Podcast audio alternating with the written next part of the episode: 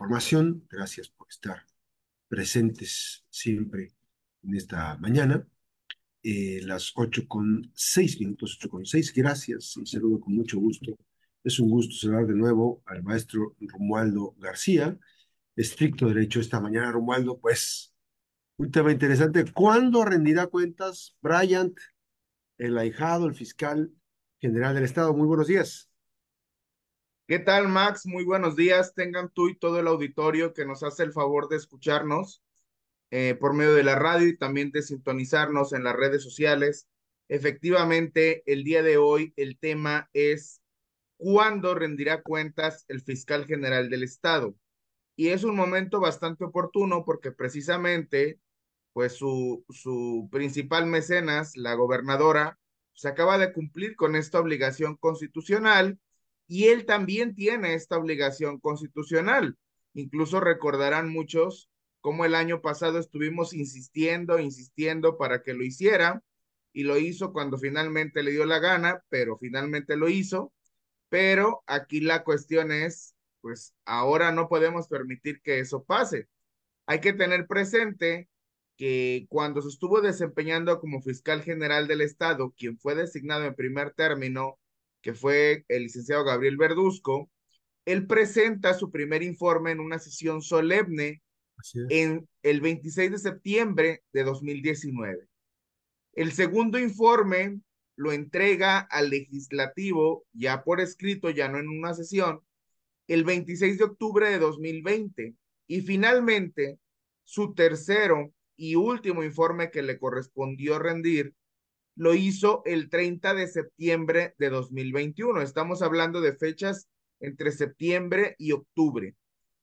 Eh, posteriormente, pues como todos sabemos, el 24 de septiembre de 2021 eh, presentó su, su renuncia a Gabriel Verduzco, eh, la cual le acepta el entonces gobernador Ignacio Peralta, quien propone el legislativo, porque así se lo indica Indira Vizcaíno, a Brian García Ramírez como nuevo fiscal general y el nombramiento de este se logra que se apruebe sin mayor trámite por la entonces 59 legislatura el día 27 de septiembre.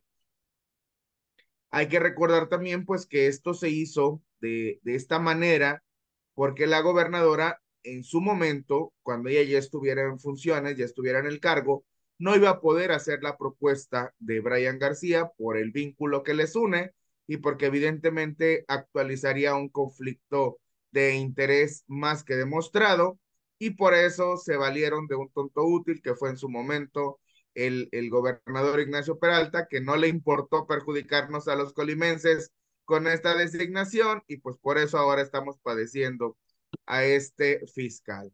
Un pues dato nada más, como... perdón, un dato. ¿Cuántos años le faltaban a Gabriel Verduzco para terminar? Eh, si no me recuerdo, creo que cuatro años, me parece. Nada más para dejarlo como antecedente, que no era el tiempo para cambiar. no, no, no era el tiempo. Le, le, doblaron la manita y accedió él gustoso. Así es. Decíamos entonces que el año pasado, pues fue necesario estar arreándolo para que el fiscal general rindiera su informe de labores. Hay que tener presente también que rindió protesta del cargo el primero de noviembre de 2021 y que fue a partir de esa fecha cuando empezó a ejercerlo.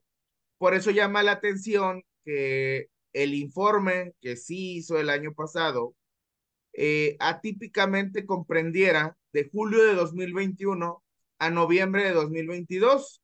Y lo que decíamos, el, el incumplimiento o la extemporaneidad, la tardanza porque lo presenta hasta el 16 de septiembre de 2022 y lo hace en una reunión privada con legisladores en una sala de juntas del Congreso sin ningún escrutinio público, como si su labor fuera pues únicamente del interés particular de unos cuantos, cuando es evidente que se trata de una tarea que debe estar a la vista de todos.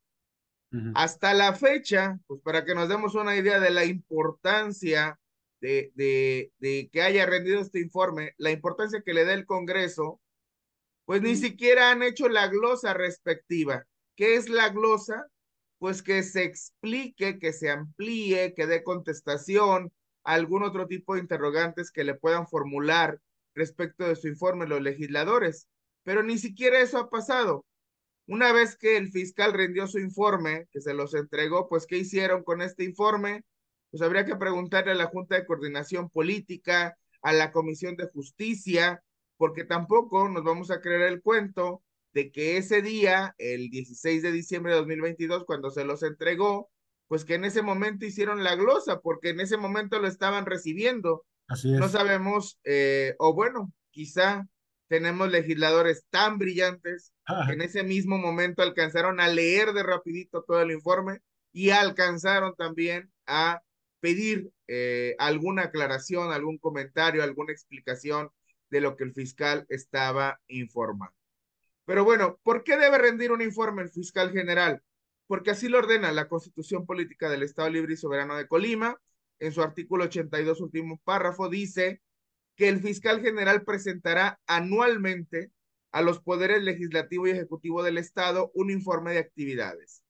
Y además comparecerá ante cualquiera de ellos cuando se le cite a rendir cuentas o a informar sobre su gestión. Es un servidor público, no es un, un virrey, no es Ah. un, alguien de la alta nobleza colimota como para que no pueda pedírsele una explicación, como para que no pueda solicitársele que, que acuda, que se presente, que, que, dé, un, que dé la cara en, en una determinada situación. Y sin embargo, pues eso no pasa. Este año no ha comparecido y el informe de su gestión, pues no sabemos si lo va a rendir, a ver si le alcanza antes de, que se vaya al Congreso de vacaciones, que es para lo único que están listos o pues si a lo mejor piensa rendirlo hasta el próximo año. Eh, ¿Por qué lo tienen que hacer? Pues decíamos, porque lo establece la Constitución, pero además porque existe una obligación constitucional de transparentar la actuación de las autoridades.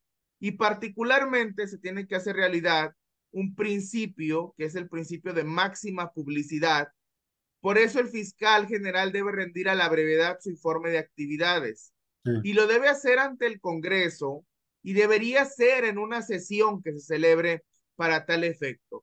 Ahí está, ahí están los, los, recuerdos del propio Facebook, ahí está la hemeroteca, ahí están las constancias de en su momento cuando Gabriel Verduzco rinde su, su primer informe en una sesión cómo el grupo parlamentario del partido Morena fue el principal interesado en que el fiscal se presentara en el Congreso y les rindiera explicaciones hasta del color de los calzones que traía ese día. Y sin embargo, ahora ya perdieron ese interés, ya cambiaron completamente de parecer, ya no les gusta que se cuestione, ya no les gusta que se llame a cuentas a las autoridades para que cumplan con esta obligación constitucional. Y claro que tienen que hacerlo, el fiscal tiene que rendirle cuentas a la sociedad respecto de la investigación y la persecución de los delitos que se cometen en Colima, sobre todo por lo pues por todo el cúmulo de ilícitos que han ocurrido este año. Lo decíamos la semana pasada, nos ha tocado padecer todos los días homicidios, feminicidios, desapariciones forzadas, secuestros, robos de todo tipo, los incendios que también han estado ocurriendo. No se vale que la maleza, perdón, entiéndase la, la delincuencia organizada, siga reinando en Colima, pues con la mira, ante la mirada complaciente o incluso pues hasta cómplice, tanto de Indira como de su ahijado Brian. Y sobre todo, tiene que rendir cuentas, porque al contrario de lo que ha ocurrido con otras instituciones, cuando se trata de repartir los dineros del presupuesto, ahí sí existe mucha generosidad para con la fiscalía. En el año 2019 se le asignaron en su momento, cuando fue el primer, el primer fiscal, 428 millones, en 2020 442, 2021 443. El primer año de Brian le suben 447 millones. Para este año le dan 462 millones. Y para el próximo año lo quiere tanto su madrina que le va a subir a 481 millones. Estamos hablando de casi 500 millones de pesos que se gastan según la voluntad de una sola persona, del fiscal general. ¿En qué se gastan? ¿Están bien gastados? ¿Qué es lo que dice el OSAFIC al respecto? ¿Cuándo le va a señalar algo? ¿Es tan perfecta la actuación de la fiscalía como para que gasten todos estos millones de manera tan pulcra y tan ordenada como para que los AFIC en todo este tiempo nunca haya abierto la boca tratándose de la fiscalía? ¿O está preocupada la titular de los AFIC por cubrirle las espaldas porque ella ya se va, sigue sin amarrar un nuevo huesito que le permita seguir viviendo del erario?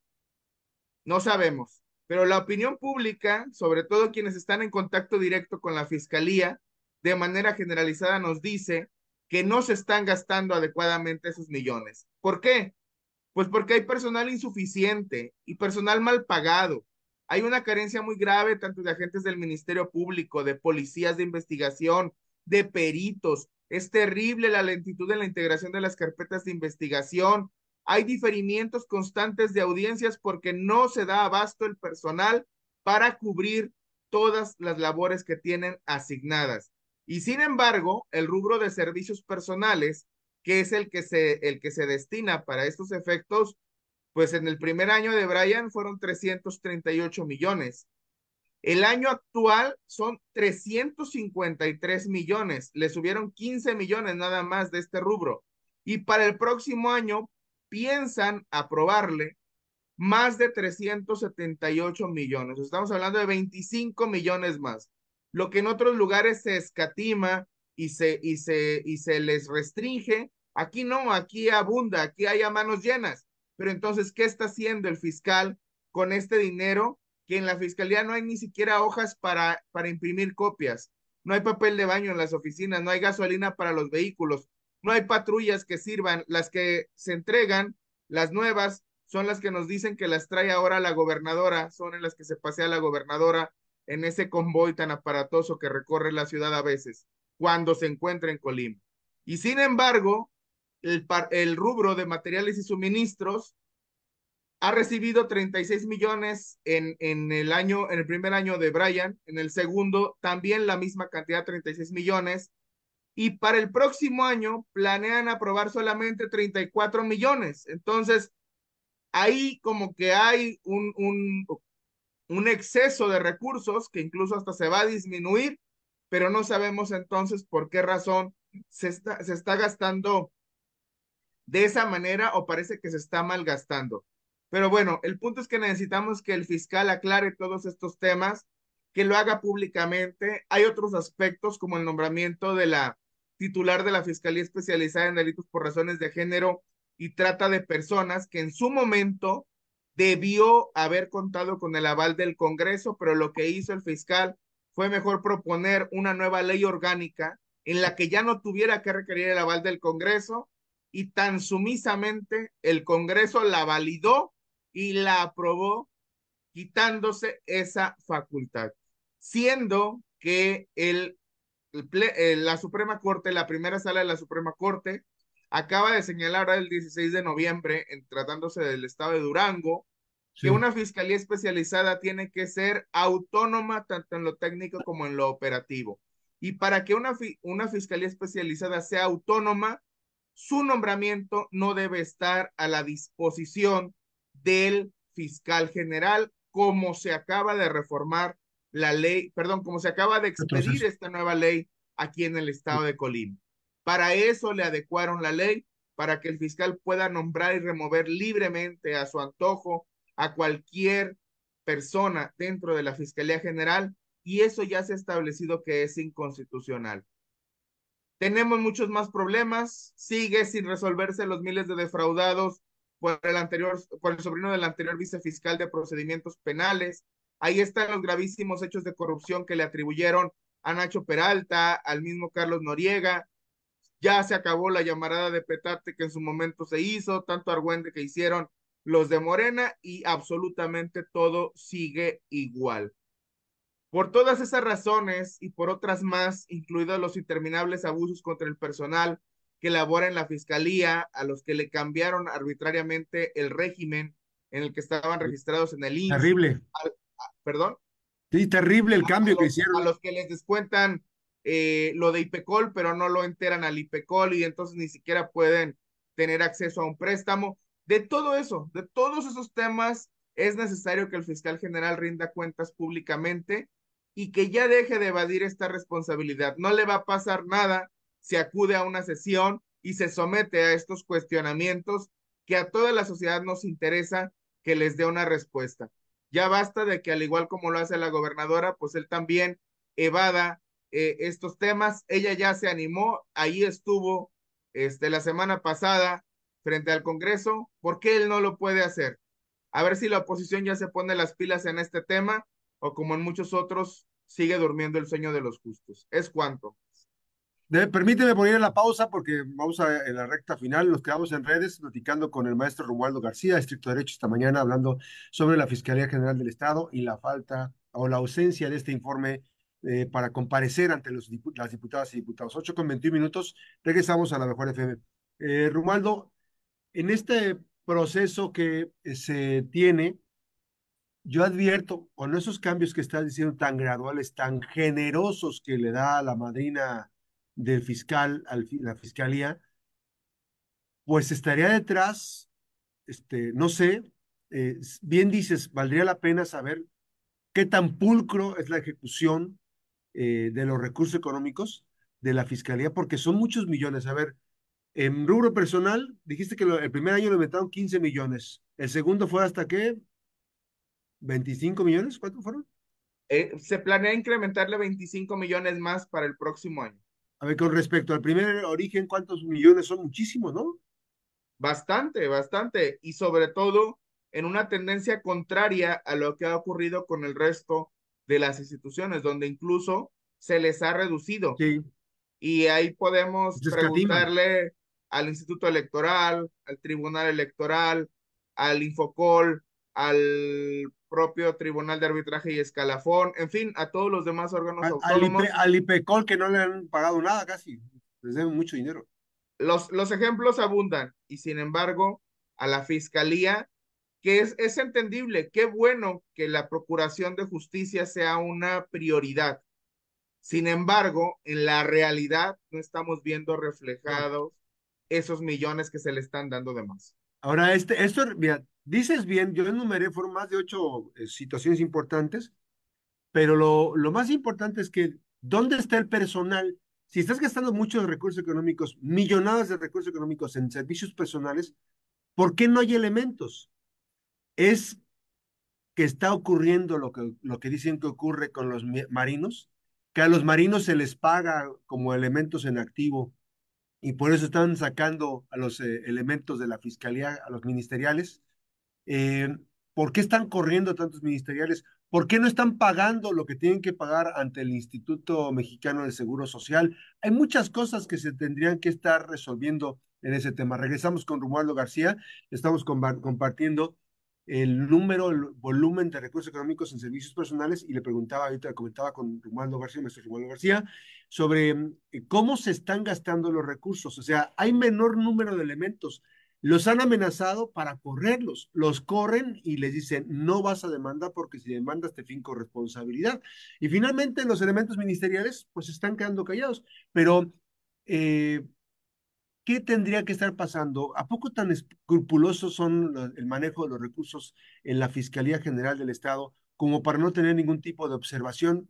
A mí me huele como que ahí el fiscal es tapadera de alguien para ejercer los recursos económicos.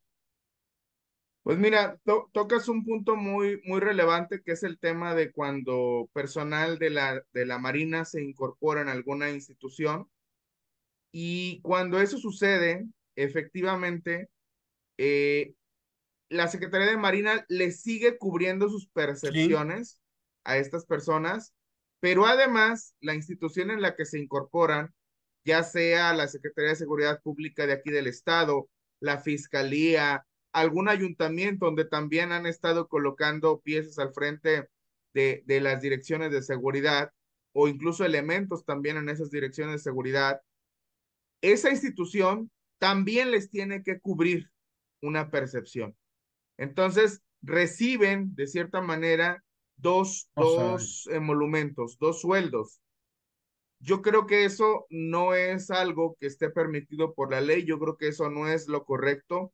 Sin embargo, es la manera en la que está operando en la práctica, en la realidad, este esquema de incorporación de personal de la Marina a las instituciones locales. Y sin embargo, pues como lo decía hace un momento, pues no hemos visto un señalamiento al respecto. No hemos visto que los AFIG en, en algún momento se pronuncie y diga, bueno, eso no está correcto, eso no, no está bien. Así es. Aquí lo importante sería, pues, que se pudiera cuestionar al respecto al, al fiscal y que él aclarara, que él puntualizara de qué manera se está dando la incorporación de toda esta gente a una institución como es el caso de la Fiscalía General. Y en el caso particular, y, y, lo señalo porque incluso lo, lo he vivido así como lo han vivido muchos otros abogados, hay audiencias, hay muchas audiencias a las que uno acude en el sistema de justicia penal y hay que estar esperando a la gente del Ministerio Público a que se desocupe porque está en otra audiencia y no hay otro agente u, u, otra agente del Ministerio Público que pueda realizar esa labor porque no tiene personal la Fiscalía General del Estado. Cuando te va bien, pasado un tiempo, que hasta los jueces son muy prudentes en, en sí. esperar, llega ya tarde el Ministerio Público y se celebra la audiencia. Cuando no, porque se prolonga demasiado, pues se tiene que cancelar, se tiene que diferir.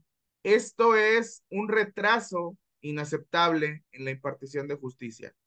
La población no tiene por qué estar padeciendo los malos manejos administrativos que se están haciendo en la Fiscalía General del Estado. Se tiene que corregir. Así es. Pues ahí está, ya habíamos dicho, habéis dicho es cuánto, este, pues ahí está el tema. Yo nada más abundaría en lo que dice esto aquí. Terrible porque no estamos teniendo información. Nada más recuerdo yo una frase, 60 mil expedientes rezagados le dejó Gabriel Verduzco al actual fiscal, al ahijado fiscal, al fiscal ahijado. ¿Cuántos lleva acumulados de 2021 a la fecha? ¿Cuántos?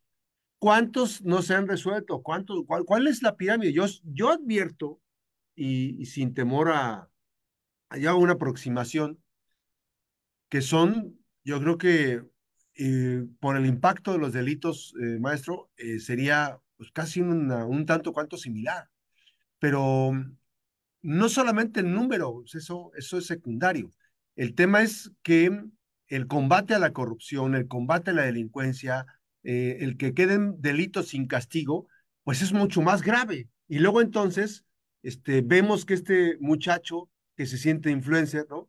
Que se toma fotos en la Estatua de la Libertad allá en Nueva York, se va a dar la vuelta, que anda papaloteando en otras partes, que se pone a jugar PlayStation en la Copa FIFA con sus cuates, que hace torneos en su casa, este, ¿Dónde está el trabajo consistentemente? No hay un trabajo consistente y luego sí hay elementos que han sido víctimas de la violencia que tienen, que están pasando ahorita las consecuencias, como por ejemplo, se me escapa el nombre de un, de un eh, elemento policíaco, que tienen que hacer cooperacha a sus compañeros para que sigan realizando las operaciones, porque este gobierno, el gobierno actual y el fiscal actual, les quitaron, les retiraron las prestaciones de eh, la, la, atención médica a, a, la, a las y los este, elementos. Entonces, estamos hablando de que mientras hay elementos de la Marina que están pagados doble en Colima, ministeriales están tratados con la punta del, pie, con un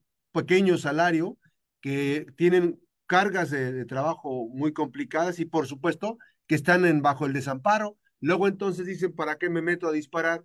¿no? Podrían pensar, ¿para qué me meto a disparar o a defender o a hacer esto si en realidad este, corre riesgo mi vida y no le van a dar nada más que 100 mil, 200 mil pesos a mi familia? Pues es muy complicado el tema, Orwaldo.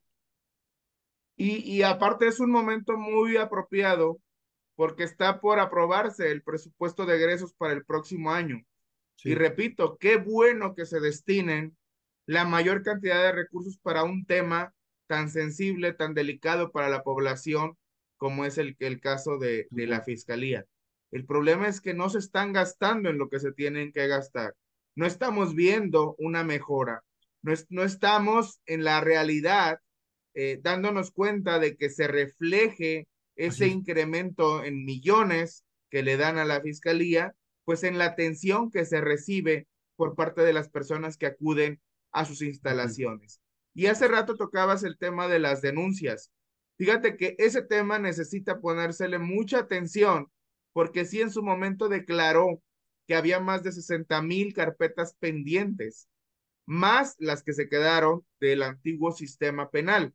Entonces, es necesario que se ponga la lupa sobre este dato porque a últimas fechas han estado muy insistentes con la población que ha presentado denuncias donde se les exige que sean ellos los que aporten elementos para esa investigación. Y se les apercibe incluso de que si no lo hacen, si la gente no investiga y no se pone las pilas para hacer el trabajo que tendría que hacer la fiscalía, entonces le dicen que su carpeta se va a archivar y se va a dar por terminada. Y entonces eso le va a contar ya como una estrellita al fiscal de que la institución sí hizo su trabajo, cuando efectivamente eso nunca ha estado pasando. Eso sí es muy delicado, eso sí es algo que nuestros representantes populares deberían poner atención en ese tema, porque también hay otro factor que es muy importante en este, en este rubro, que es el hecho de que desincentivan a la población para que denuncie. Incluso ha habido muchos casos donde la población acude, va la gente a la fiscalía, quiere presentar la denuncia y le dice, no, eso, eso no se lo puedo tomar, vaya a tal parte, vaya más para allá, vaya más para acá. ¿Está segura? Que la atiendan, pero aquí eso no le vamos a poder tomar su denuncia. Entonces la gente dice, pues ya, ya mejor a qué voy si de todas maneras me van a mandar por un tubo. Así es. hay un dato muy importante que los representantes populares no han advertido. Ha sido tanto eh, la participación de la Secretaría de Marina Armada de México, los elementos, que de acuerdo a la información que nos están proporcionando ahorita, ya los elementos de la Marina, los diferentes mandos, están, tomaron el mando, el control total de la Policía Estatal Preventiva. Y a los elementos de la Secretaría de Seguridad Pública en Secretaría de Seguridad Pública, por lo menos es el dato que nos están eh, pasando, ya, nos, ya no los están dejando actuar. Y se supone que jurídicamente son los primeros respondientes, jurídicamente. Entonces, valdría la pena este, después ver las implicaciones legales de que esté al mando un elemento de la Secretaría de Marina en, en labores de seguridad pública y ¿A qué se atribuye esto? ¿Por qué no nos habían informado esta situación de que ya están armando la Secretaría de Marina? ¿Por qué la señora gobernadora no nos ha dicho eso? ¿Hacia dónde vamos? ¿Hacia qué parte de la eh, función del Estado vamos? ¿No? Porque finalmente no es cualquier cosa. El hecho de que elementos de la Secretaría de Marina estén al mando de la Secretaría de Seguridad Pública es complicado. Y acá en la Fiscalía igual, porque a los eh, elementos de la Fiscalía y del elemento de Seguridad Pública les hacen firmar les hacen tomar cargo aquí, hazte cargo, presenta a las personas. De ahí que tantas eh, personas han salido porque están mal integrados los expedientes. En fin, son muchas cosas que tendríamos que comentar. El otro sí, Romualdo, porque aquí nos podemos llevar horas con esto. El otro sí. Bueno, para que la población se dé cuenta de que no solamente tenemos escenarios tan terribles como este que acabamos de describir, vamos a darle una buena noticia. Eh, como todos sabemos, en días pasados se aprobó la renuncia de Arturo Saldívar al cargo de ministro. Entonces el ministro Arturo Saldívar deja su lugar que ocupaba en la Suprema Corte, en el Pleno de la Suprema Corte, pero también el ministro Saldívar estaba adscrito a la primera sala de la Corte. Entonces también quedó una vacante en la primera sala. Esta vacante ya fue cubierta al interior de la Corte porque se aprobó la semana pasada que la ministra Loreta Ortiz asumiera ese espacio. Entonces, la ministra Loreta se mueve de la segunda sala a la primera y ahora la vacante quedó en la segunda. ¿Por qué es importante o, qué es lo relevante de esto que estamos comentando? Porque la ministra Loreta era quien le estaba echando la mano, quien estaba ahí haciendo el favor a la gobernadora Indira Vizcaíno para detener todo el tiempo que fuera posible el tema de la revocación de mandato. Ahora que la ministra Loreta se mueve a la primera sala, pues los expedientes que ella tenía a su cargo en la segunda se quedaron en la segunda sala, se quedaron huérfanos, ya no, ya no tienen un ministro o ministra que se haga cargo de ellos, pero evidentemente no se pueden quedar así. Quien está al frente de la presidencia de la segunda sala es quien tendrá que ver para que esos asuntos pues se resuelvan, no pueden detenerse, y con este movimiento entonces, ahora sí va a poder resolverse el asunto relativo a la, a la revocación de mandato que estaba detenido en la segunda sala porque lo tenía la ministra Loreta Ortiz. Por fin va a salir de la congeladora este expediente y próximamente tendremos noticias acerca de este tema. Y les anticipo que no son buenas para la gobernadora. Bueno, pues quizás sí son buenas porque a lo mejor se va a someter este, a su popularidad, ¿no? En 2025. Bueno, va, va, a recibir un baño de realidad de cuál es su verdadera popularidad. Bien. Gracias, Romaldo. Maestro Romaldo García, estricto derecho esta mañana. Buenos días, gracias. Vamos un a la pausa. Más. Gracias.